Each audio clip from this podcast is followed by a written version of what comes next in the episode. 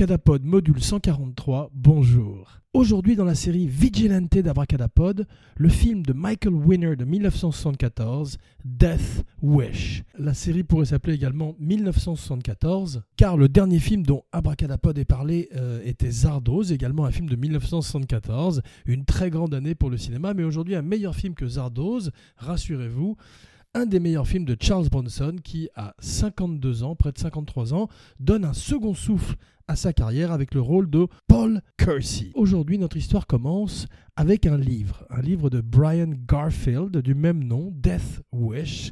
C'est un titre intéressant, Death Wish, parce que en anglais, ça veut dire surtout quelqu'un qui a un vœu de mort par rapport lui-même, une espèce de volonté de mourir, de suicide.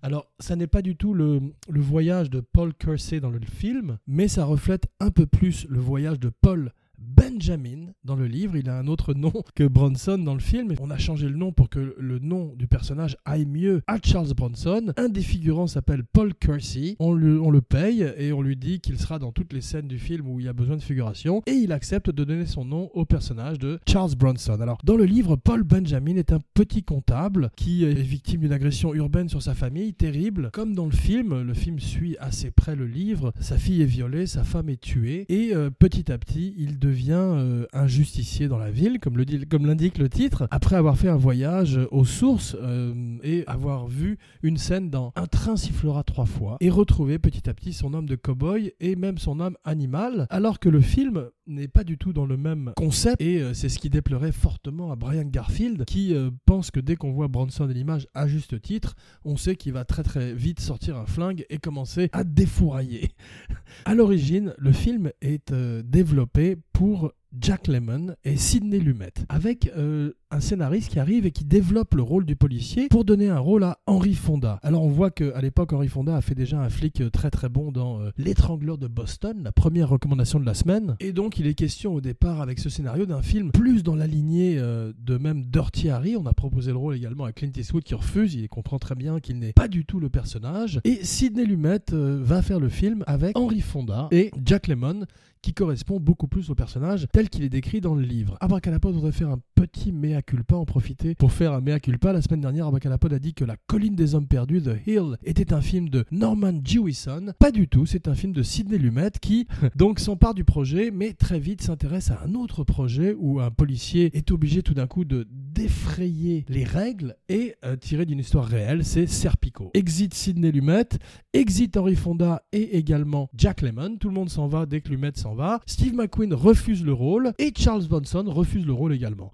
après qu'on l'ait proposé à Frank Sinatra et George C. Scott. Michael Winner, qui devient le nouveau metteur en scène du projet, puisqu'il a fait auparavant des euh, polars assez euh, comme euh, The Stone Killer avec Charles Bronson. Il ferait également avec Charles Bronson Chatto's Land, ainsi que plusieurs autres films par la suite. Je crois qu'ils ont 6-7 collaborations ensemble. Et Michael Winner demande à Charles Bronson qu'est-ce qu'on fait ensuite sur le plateau de Stone Cold Killer? Alors Charles Bronson est intéressé, il dit bah, à toi, la balle est dans ton camp. en gros, Michael Winner lui dit bah, il y a un script qui est arrivé chez moi qui est intéressant, qui est euh, Death Wish. Bronson lit le script, le fait lire à son agent. Son agent lui dit faut pas toucher à ça, c'est un rôle toxique qui euh, malheureusement promeut la violence.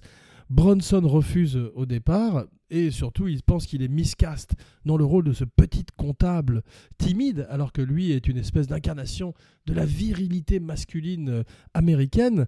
D'ailleurs il est intéressant de noter qu'à l'époque Bronson n'est pas une énorme star en Amérique contrairement euh, à son stardom en Europe et en Asie. Effectivement en Amérique c'est l'époque des Robert Redford, des Paul Newman et Clint Eastwood une nouvelle, une nouvelle garde d'acteurs et Bronson appartient à l'ancienne Hollywood où il a brillé euh, souvent dans des seconds rôles dans les sept mercenaires qu'Abracadapod a couvert précédemment, et bien sûr La Grande Évasion et Les Douze Salopards. Mais avec les western spaghetti de Léon, avec plein plein de films, il est devenu une énorme star en Italie, à travers le monde, et Dino De Laurentiis, qui produit le film, accepte d'emmener le film à la Paramount et d'obtenir Charles Bronson pour son film. Michael Winner approche Bronson la première fois euh, sur le plateau de Stone Cold Killer, lui raconte, lui pitch le film, et lui dit, voilà, euh, c'est l'histoire d'un architecte, ou plutôt d'un comptable, qui euh, est victime d'une agression urbaine et qui tue tous les voyous qui ont assassiné sa famille.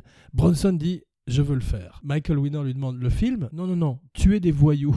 Bronson lui répond. Il est euh, à bord, il est, euh, Bronson is on board. Il comprend euh, que le film a un énorme potentiel commercial. Après que Michael Winner lui dise accepte, on va se faire beaucoup d'argent. Il demande quelques changements. Le personnage passe d'un comptable à un architecte. Bronson est aussi improbable dans les deux rôles, mais il amène des nuances à son personnage de Paul Kersey qu'il n'avait pas montré auparavant en particulier dans le pathos, et euh, prouve qu'il a un peu plus de range, plus de palette qu'on ne lui prêtait auparavant. Le film aurait-il été mieux avec Jack Lemmon, avec un acteur comme Dustin Hoffman? Charles Bronson suggère lui-même Dustin Hoffman à sa place. Peut-être pas, parce qu'effectivement, même si on s'attend dès la première image à voir Bronson sortir son flingue, ça n'est pas un problème, car c'est plus une métaphore sur euh, l'homme civilisé qui tout d'un coup a enfoui la partie animale de sa personnalité, mais elle était toujours présente.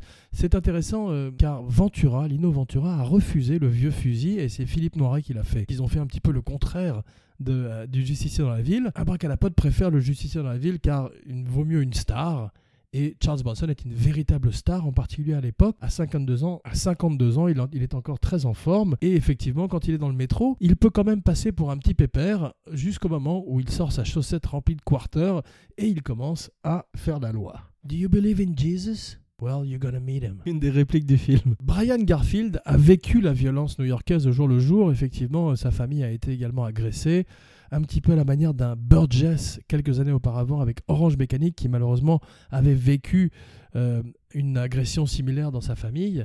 Eh bien, Brian Garfield se base sur la réalité, sur un New York cauchemardesque, un New York pré-Giuliani, le New York des Warriors, le New York de Maniac de William Lustig, un drôle de Lustig, et de Joe Spinell, et le New York de Martin Scorsese pour Taxi Driver, une autre histoire de vigilante.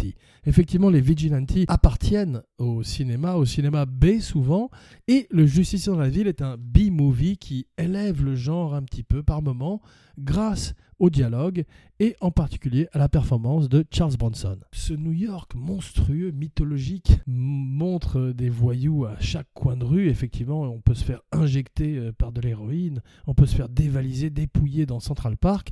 Et Bronson part au Texas et se fait offrir une arme par un autre architecte, décoinçant la partie cow-boy de sa personnalité. Hum, ça ne se passe qu'à la moitié du film, donc euh, admirons le film pour sa retenue. Et euh, il est vrai que Bronson, devenant tout d'un coup le justicier qu'il doit être, était une très très bonne idée au départ de Michael Winner. Alors Michael Winner, c'est euh, un metteur en scène qui était un, surtout un bon vivant, un gourmand, un gourmet. Il était également critique culinaire pour, je crois, le London Times. Il est mort quasiment tué par une huître et un steak tartare dans les Barbades, je crois. Il a, il a mangé euh, des produits euh, un petit peu dangereux pour son âge et dans des endroits un petit peu trop exotiques et euh, il en est mort, mais euh, avec probablement avec un sourire sur le visage. Il, euh, il dit qu'il a couché avec Jill Ireland. Abracadapod n'aime pas beaucoup les gossips, mais celui-là est drôle. Sans que Bronson ne le sache, Jill Ireland était la femme de Charles Bronson et Bronson l'imposait sur tous ses films. Celui-là, il ne l'a pas imposé car effectivement, il ne voulait pas que sa femme se fasse brutaliser par des voyous. Et finalement, c'est Paige, une actrice de l'époque, qui obtient le rôle. Beaucoup de second rôles qui, par la suite deviendraient des acteurs plus connus en particulier Jeff Goldblum, qui fait un des trois voyous de départ qui agresse la famille de Bronson. Ce qui est terrible dans le film et ce qui est euh, très intelligemment fait, c'est que Bronson part dans cette espèce de croisade, de quête terrible, et n'attrape jamais les voyous originaux, ceux qui euh, commettent les méfaits sur sa famille. Effectivement, il ne cherche même pas à enquêter sur eux, et le scénario prouve qu'il est simplement quasiment psychotique à la manière d'un Punisher, un Punisher avant l'heure, Punisher, Punish avant heure, qui part en croisade contre le crime à la manière d'un Batman beaucoup plus euh, down to earth et euh, pas déguisé en chauve-souris. Warriors come out to play. Un New York mythique, un New York d'un autre temps. Abracadapod vous recommande le jeu vidéo The Warriors, une des meilleures adaptations de films en jeu vidéo avec Golden Eye et une, réussite, un succès de plus pour Rockstar, une des compagnies préférées d'Abracadapod qui a créé notamment GTA. Bronson est objecteur de conscience dans le film, ce qui est une bonne idée, c'est un ancien de la guerre de Corée, tel que Brian Garfield l'avait écrit, tel que Jack Lemmon l'aurait euh, personnalisé. Le personnage était un vétéran de la Seconde Guerre mondiale, ce qui explique pourquoi il euh, sait se servir d'une arme. Bronson le justifie dans le film par le fait qu'il était un chasseur et euh, qu'il est un objecteur de confiance et qu'il est un objecteur de conscience, ce qui fait euh, de son personnage un personnage beaucoup plus intéressant et ambigu et son voyage beaucoup plus tragique et douloureux. Les scènes de violence sont encore extrêmement choquantes. C'est 2-3 ans après Orange Mécanique et le cinéma est extrêmement violent à la manière de Sam Peckinpah qui a donné la couleur avec euh, The Wild Bunch et Bonnie and Clyde. Tout d'un coup, les années 70 sont extrêmement violentes. Et le R de l'époque euh, est plus l'équivalent d'un X. Herbie Hancock fait la musique. Euh, on verrait que dans les films suivants, qui seraient tous de moins en moins bons, ce serait dans le deuxième Jimmy Page qui ferait la musique. Michael Winner reviendrait pour le troisième. Il y en aurait encore un quatrième et un cinquième, malheureusement, des films complètement fous où tout d'un coup, Bronson qui a accepté de tourner à New York le premier parce que c'est un film intrinsèquement new-yorkais. Il voulait le tourner à Los Angeles, mais euh, De Laurentiis a refusé, Michael Winner a refusé. Tout d'un coup, la suite a lieu effectivement à, Los Angeles. Toutes les autres auront lieu à Los Angeles pour que Bronson puisse rentrer dans sa famille pour voir Jill Ireland et ses enfants le soir à Beverly Hills. Et les films voient un Bronson de plus en plus vieux, chassant des voyous de plus en plus ridicule. Euh, il faudrait attendre quand même 8 ans entre euh, Death Wish et Death Wish 2. Bronson refuse un petit moment jusqu'à ce qu'il finisse par accepter de faire une suite quasiment 10 ans après l'original. Ça continuerait euh, finalement, ça continuerait de 82 à 95 carrément, où il ferait le dernier Death Wish qui s'appelle The Faith of Death. C'est un des rares films où il y a le mot death deux fois dans le titre. Finalement, euh, la mort finirait par le rattraper d'ailleurs, et euh, il mourrait au début des années 2000 à l'âge de 83 ans. Charles Motherfucking Bronson. Mr. Majestic, qui sort la même année sur les écrans quelques mois avant Death Wish, le gros succès de sa carrière. Le film est un tel succès que euh, le prix des places augmente. Ils avaient déjà fait ça pour Le Parrain ainsi que pour le Great Gatsby, Gatsby le Magnifique.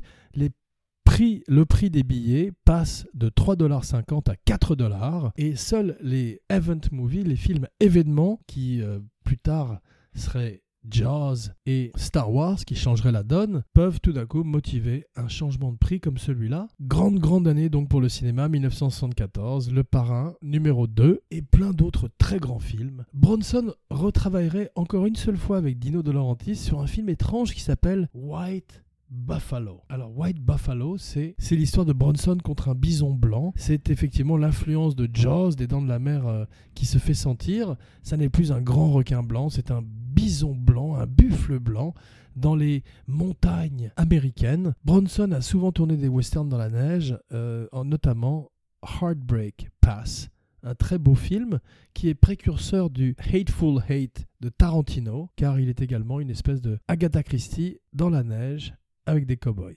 Abracadapod, un podcast sur la magie du cinéma, avait envie de faire une spéciale Baby Driver. Malheureusement, Abracadapod a vu le film et a été très déçu.